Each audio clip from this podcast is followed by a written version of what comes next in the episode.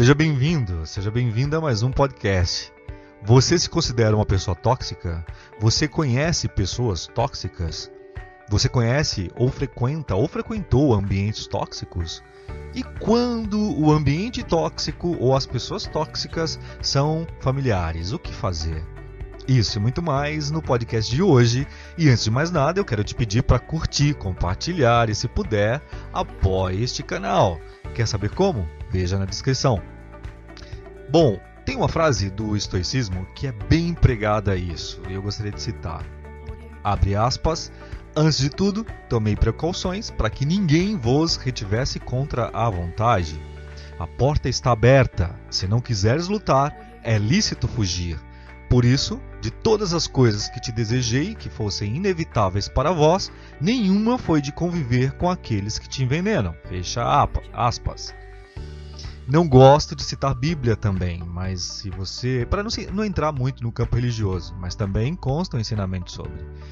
Bom, tóxico significa ser venenoso, assim como a substância tóxica que despejada em um rio mata os peixes, as plantas e outros seres vivos que tiverem contato com aquela água. O indivíduo tóxico, então, é aquele que envenena os seus arredores, seja pelo que fala, seja pelo que faz, seja pelo que transmite. Ele causa abatimento de alma, conflitos, irritação, uma sensação incômoda e, invariavelmente, provoca falta de paz. Essa, aliás, é uma característica comum a todo tipo de pessoa tóxica. Parece que ela contamina a paz que existe ao seu redor, como uma fumaça tóxica de cigarros, por exemplo. Nada contra quem fuma, tá? Mas para quem não fuma, sabe o que eu estou dizendo. Parece tornar o ar à sua volta irrespirável, insuportável não é alguém que você tenha prazer de estar próximo, de, de, de encontrar, entende?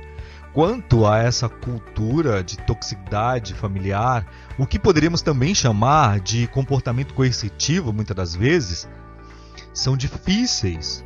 São difíceis. De familiares que não se harmonizam e o conflito é constante, Reconhecer a toxicidade de uma relação é mensurar o quanto de dor e sofrimento essa convivência acaba trazendo, não é?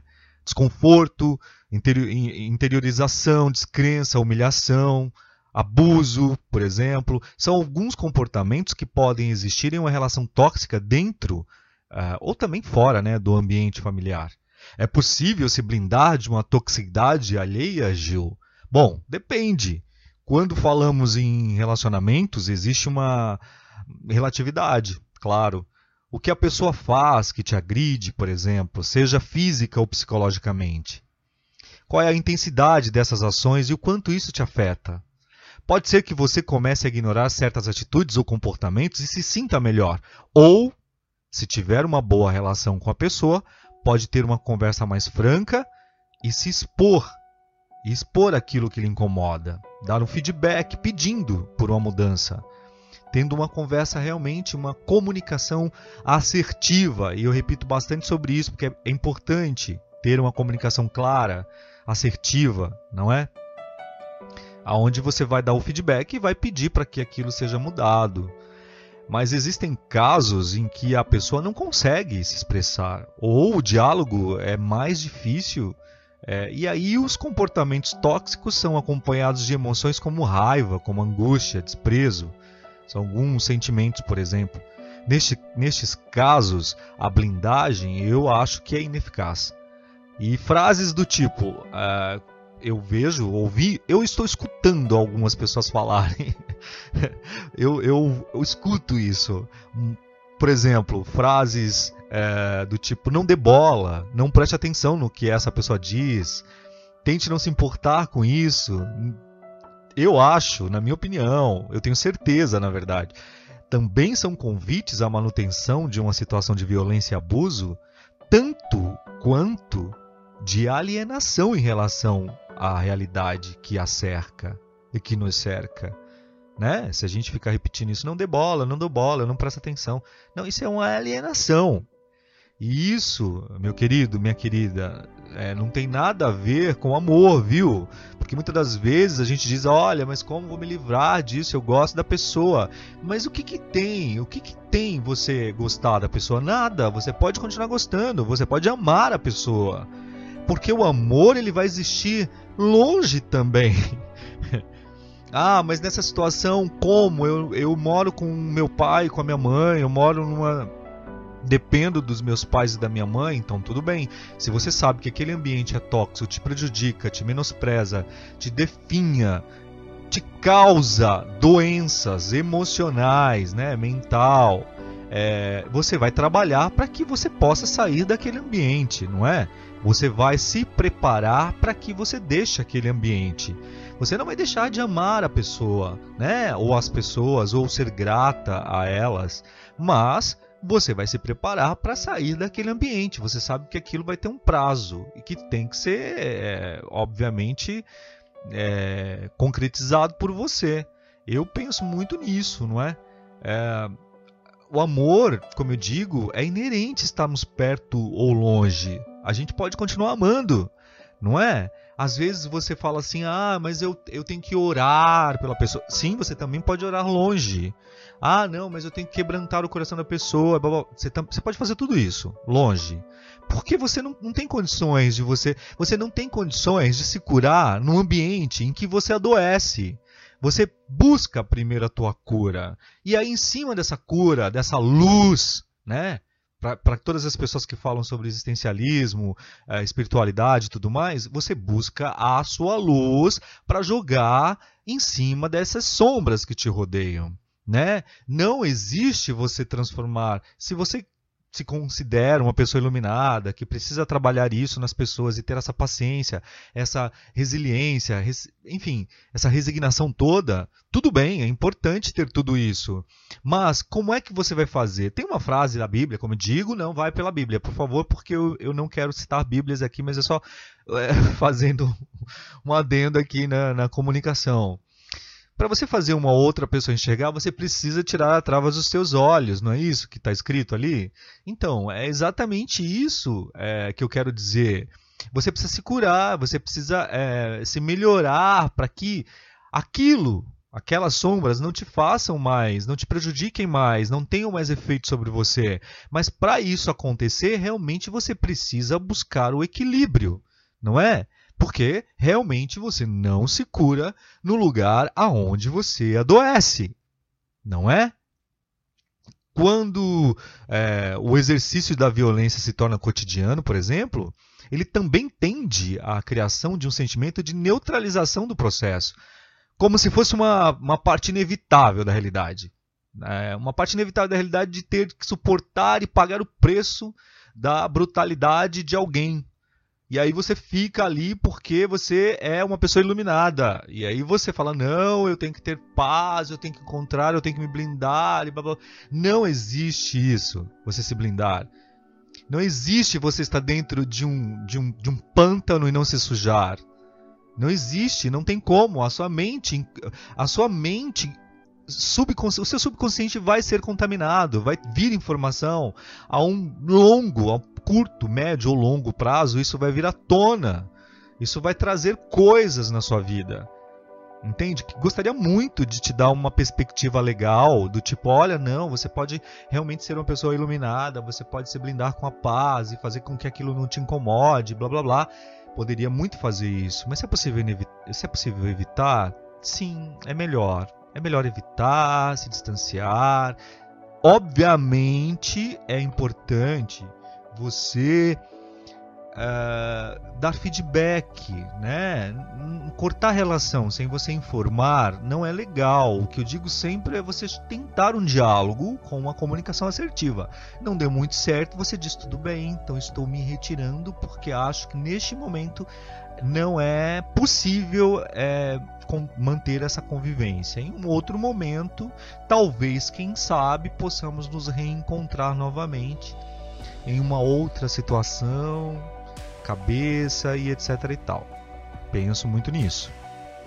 Falando sobre o lance da violência, também, a violência pode caminhar no sentido de uma progressão da sua intensidade, por exemplo, alargando cada vez mais os níveis de exigência dessa naturalização. Desculpa.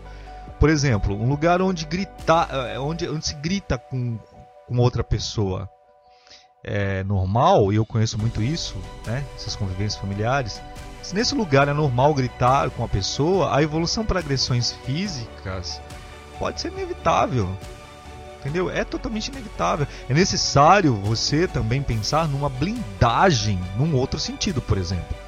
Questionando que além de sermos fortes para estabelecer limites, precisamos também receber esse empoderamento, essa proteção das outras pessoas dentro do ambiente familiar. Existem situações em que a pessoa que sofre com a toxicidade da relação é impotente diante é, do familiar tóxico. Pense comigo, por exemplo, se a vítima nesse caso é uma criança que sofre um abuso mental ou físico, que a gente vê muito isso, né? Essas situações coercitivas de pais com filhos, eles não sabem o que eles estão causando naquela criança. É lamentável quando a gente observa essas situações. Não precisa você ir longe, não. Você está aí perto, por, por, perto de você, você vai ver essas situações coercitivas, tá? É onde existe um indivíduo dominando o outro e tudo mais. E quando é uma criança que não pode se defender? E quando é uma criança que está recebendo toda aquela carga de informação e que a gente não sabe em que vai se transformar depois? Como é que faz? E se neste caso então é a criança, como é que faz esse abuso mental ou físico mesmo, por exemplo, de um adulto? Pode ser que ela não tenha como reagir, ou muitas das vezes ela nem se dá conta da situação. Porque você vê exatamente isso, o pai coercivo, ou a mãe coerciva com uma criança, é, criando um, entre aspas, um monstro, porque é exatamente isso, né? A pessoa está pegando um saco, colocando um monte de coisas ali que uma hora vai explodir, vai estourar. A gente não sabe que, só vai, só vai saber mais tarde. Aí a gente vem com a fase adulta, com tantas pessoas problemáticas, tantas pessoas é, sem saúde mental, não é? A busca de medicamentos e etc e tal. Tudo por conta de uma situação tóxica, seja ela na idade é, infantil ou na idade adulta, não é? Muitas das vezes ela nem se dá conta da situação, como eu disse, embora isso possa gerar diversos traumas no futuro e a gente só vai saber depois. Outra situação é a pessoa vítima de violência, por exemplo. E as pessoas esperem, é, é e essas pessoas é, esperam dela que elas sejam suficientemente forte. Olha, seja forte, né? Segura a barra. Segura essa ação. Geralmente isso não é o suficiente. Por exemplo, se ela estiver em uma situação de dependência econômica, por exemplo, social ou emocional, com a pessoa que exerce esse abuso, muitas das vezes é assim, eu não sei se isso acontece com você ou se com alguém que você conheça. Nesse caso, realmente não basta ela se blindar, ela precisa que o grupo ao seu redor a proteja, criando um ambiente que a possibilite ter condições de dizer não. Chega, entende? Sem correr os riscos mais graves. No caso de uma criança, por exemplo, há de se ter alguém que a proteja e diga não, essa situação é coercitiva, não faça isso. Isso é prejudicial à sua, à sua vida e à vida dessa criança ou desta pessoa. Existem várias maneiras de lidar com o problema. É, lógico que cada relação é uma relação única, não é? Não existem fórmulas exatas. Eu acho que não existe, tenho certeza que não existe, claro. Mas colocamos algumas dicas aqui, por exemplo, eu quero citar algumas dicas aqui para ajudar você a pelo menos enxergar uma luz no fim desse longo túnel e se livrar de algumas relações que de repente não te fazem bem. A primeira delas é, eu diria que se a sua relação com algum familiar não te faz bem, se, se você vive um sentimento de perda de si mesmo, de si mesma, de perda da dignidade ou de um sofrimento insustentável, eu diria para você que a primeira coisa que você deve fazer é buscar o auxílio de uma escuta profissional. Ou pelo menos tente um período de separação que permita uma reavaliação mais criteriosa dessa situação que você vive. Um profissional, como um psicólogo ou um psiquiatra, pode ajudar você a descobrir a melhor solução e ficar bem com você mesmo, com você mesma. A segunda dica seria você não esperar pela mudança da outra pessoa. Só temos controle sobre nós mesmos. É, é preciso você lembrar disso, porque eu tô rindo porque eu fico lembrando e pensando nas pessoas que dizem: "Não, um dia ela vai mudar, eu tenho fé que ela vai mudar". Tudo bem, pode continuar tendo fé, mas você não tem esse controle. Você só tem um controle sobre você, né? Podemos mudar nossos comportamentos, mas não conseguimos fazer com que a outra pessoa mude. Entende? A pessoa, outra pessoa não vai mudar o que no, nos desagrada. Ela pode mudar, modificar, ela pode mascarar durante um tempo, mas ela não mudou simplesmente porque você pediu, né? É importante você entender muito isso. Muitas das vezes o sofrimento está na angústia de esperar que o outro mude, aí fica naquele sofrimento, nessa toxicidade, né, também. Quando quem tem que mudar na realidade, preciso dizer que é você, é preciso mudar, seja os tipos de atitude dentro de casa ou até mesmo procurar um outro lugar para você seguir a sua vida. A terceira dica que eu digo sempre é: se for preciso, corte os laços. Romper laços é sempre doloroso e muitas vezes a última escolha. Quando nós temos dificuldade de conviver com alguém, é realmente é, um dos passos que você pode seguir, né? pode ser é, um preço muito alto. É um preço muito alto para se pagar. Mas é um preço necessário para que você se liberte de uma relação que te agride. Precisamos deixar muitas coisas é, para realmente que a gente possa nos tornarmos alguém, né? Para que a gente possa gostar mais da gente. Muitas das vezes, quando convive com pessoas tóxicas, até o amor próprio não existe, né? Nisso tudo aí. Deixamos de ser criança para podermos nos tornar adultos, gente. Nós precisamos deixar de ser estudantes para nos tornarmos profissionais. Sabe? Deixemos a solidão toda vez que fazemos parte de um grupo desse tipo. Deixemos de lado esse sentimento de solidão ou de vitimização. Entendeu? A gente precisa deixar é, é, certas relações é, de lado. A gente precisa deixar com certeza certas relações e determinadas formas de ser. Sabe? Eu vejo assim muito, muitos especialistas em contato com os congressos, enfim, as coisas todas que eu participo, estudo e tudo mais. As, os especialistas chamam sempre a atenção para o sentimento de culpa que pode surgir nisso tudo, né? Resultante do rompimento de uma relação, principalmente pelas memórias, né, de momentos e situações passadas e tal.